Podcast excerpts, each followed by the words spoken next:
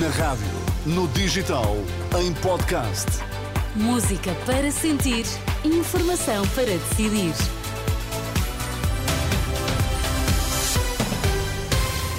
Notícias na Renascença. Para já, Miguel, quais são os títulos em destaque a esta hora? Ministra da Defesa não aceita protestos de militares, diz que quem defende o país não pode ser fonte de insegurança.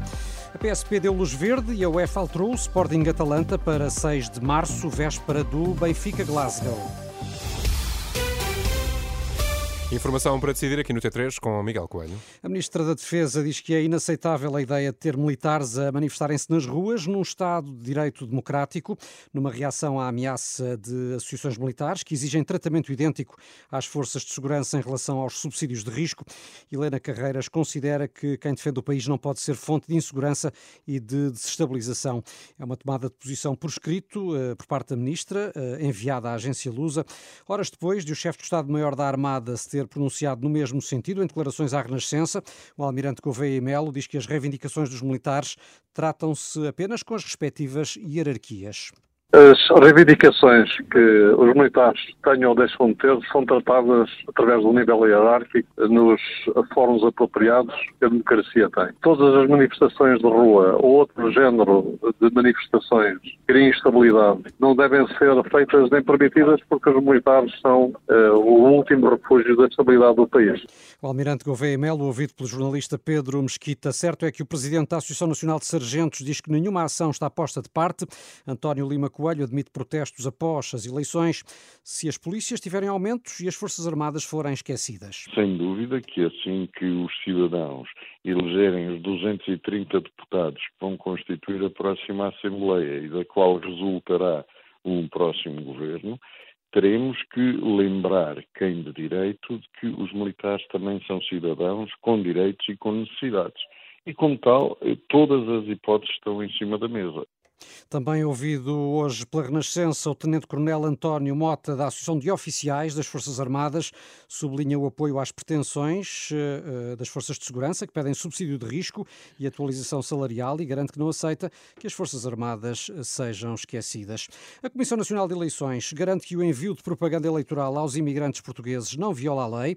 Nos últimos dias, nas redes sociais, têm-se multiplicado mensagens de desagrado por parte de eleitores nacionais em diferentes países queixam-se de que as moradas tenham sido obtidas pelos partidos. No entanto, o porta-voz da CNE explica que é uma situação prevista na lei eleitoral. A própria lei eleitoral que regula as eleições para a Assembleia da República, o seu artigo 54, prevê que os partidos políticos podem pedir ao, ao Ministério da Administração Interna, à Secretaria-Geral do Ministério da Administração Interna, eh, relativamente aos portugueses licenciados fora do país, portanto, aos imigrantes, podem pedir a informação eh, que destinava à campanha, à campanha eleitoral. Portanto, nomeadamente receber os recenseamentos uh, eleitoral eletrónica, em base eletrónica, com um compromisso que só podem utilizá-los para aquele, para efeitos de campanha eleitoral e que devem ser distribuídos a posteriori em uhum. cumprimento da lei de proteção de dados.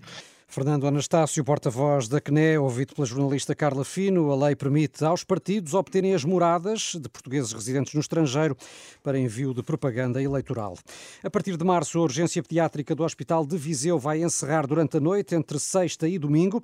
De acordo com a SIC, o problema prende-se com a falta de médicos. Já a partir da próxima semana, durante três dias à noite, os casos urgentes serão encaminhados para o Hospital Universitário de Coimbra. Contactada pela Renascença, a direção executiva do SNS diz que só foi informada hoje desta situação, que ainda está a avaliar. De recordar que o Hospital de Viseu é o hospital de retaguarda também para os utentes do Distrito da Guarda. E na cidade espanhola de Valência ah, ainda há buscas em curso no edifício que ontem ardeu. O balanço de vítimas foi, entretanto, atualizado esta tarde pelas autoridades espanholas, Miguel. 10 mortos confirmados e 15 feridos. É o balanço do incêndio em Valência, num complexo habitacional de 14 andares. As autoridades acreditam que já não haverá mais desaparecidos. Ainda assim, vai continuar a inspeção aos escombros. Tudo indica que o edifício que foi consumido pelo fogo não cumpria os requisitos legais. É a opinião de José Ai dos Rocha, coordenador da Comissão de Segurança da Ordem dos Engenheiros.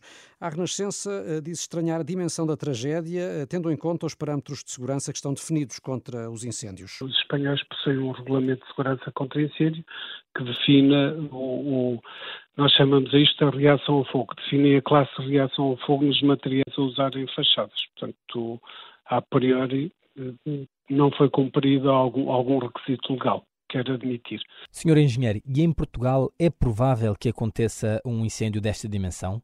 Portanto, é assim, se, se, forem, se o regulamento for cumprido, a probabilidade de acontecer qualquer coisa semelhante reduz. Então, se todos os requisitos legais uh, forem cumpridos, é altamente improvável que um incêndio destas dimensões aconteça? Sim, sim, sim. Okay. Para edifícios licenciados após 1 de janeiro de 2009.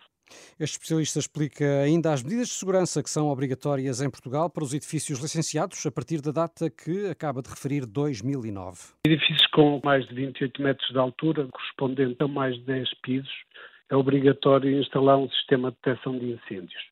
Portanto, esse sistema, o que é que ele vai fazer? Vai detectar um dos fenómenos associados ao incêndio. Normalmente é o fumo. Portanto, se houver presença de fumo, o sistema vai dar um alarme aos ocupantes. É normal enclausurar a escada, isto é, dotá-la de uma envolvente resistente ao fogo e as portas também resistem ao fogo. Essas escadas são protegidas para que as pessoas, ao alcançá-las, possam uh, calmamente sair para o exterior, uh, pronto, sem qualquer problema. O coordenador da Comissão de Segurança da Ordem dos Engenheiros, ouvido pelo jornalista Vasco Bertrand Franco sobre o incêndio de ontem em Valência. A PSP deu luz verde para a alteração da data do jogo entre Sporting e Atalanta para 6 de março, véspera do Benfica Glasgow Rangers. A partida da primeira mão dos oitavos de final da Liga Europa estava marcada para o dia anterior, o que obrigaria o Sporting a, a ter dois jogos com menos de 72 horas de intervalo.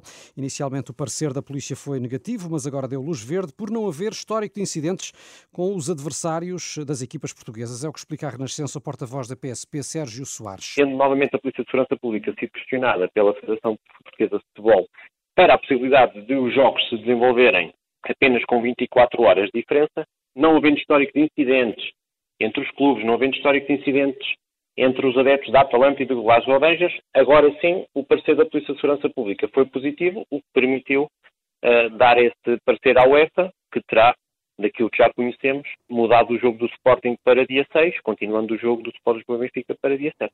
Sérgio Soares, da Polícia de Segurança Pública, ouvido pelo jornalista João Cruz. E hoje não houve aulas em Montalegre por causa da queda de neve. Os transportes escolares foram suspensos, deixando em casa cerca de 600 alunos. São efeitos da tempestade Louis, que eh, se vai manter amanhã. Dez distritos continuam sob aviso da meteorologia para a queda de neve este sábado, todos eh, acima de Coimbra e Castelo Branco. A informação da Renascença, já sabe, está sempre atualizada em rr.pt. São agora 7 e 8.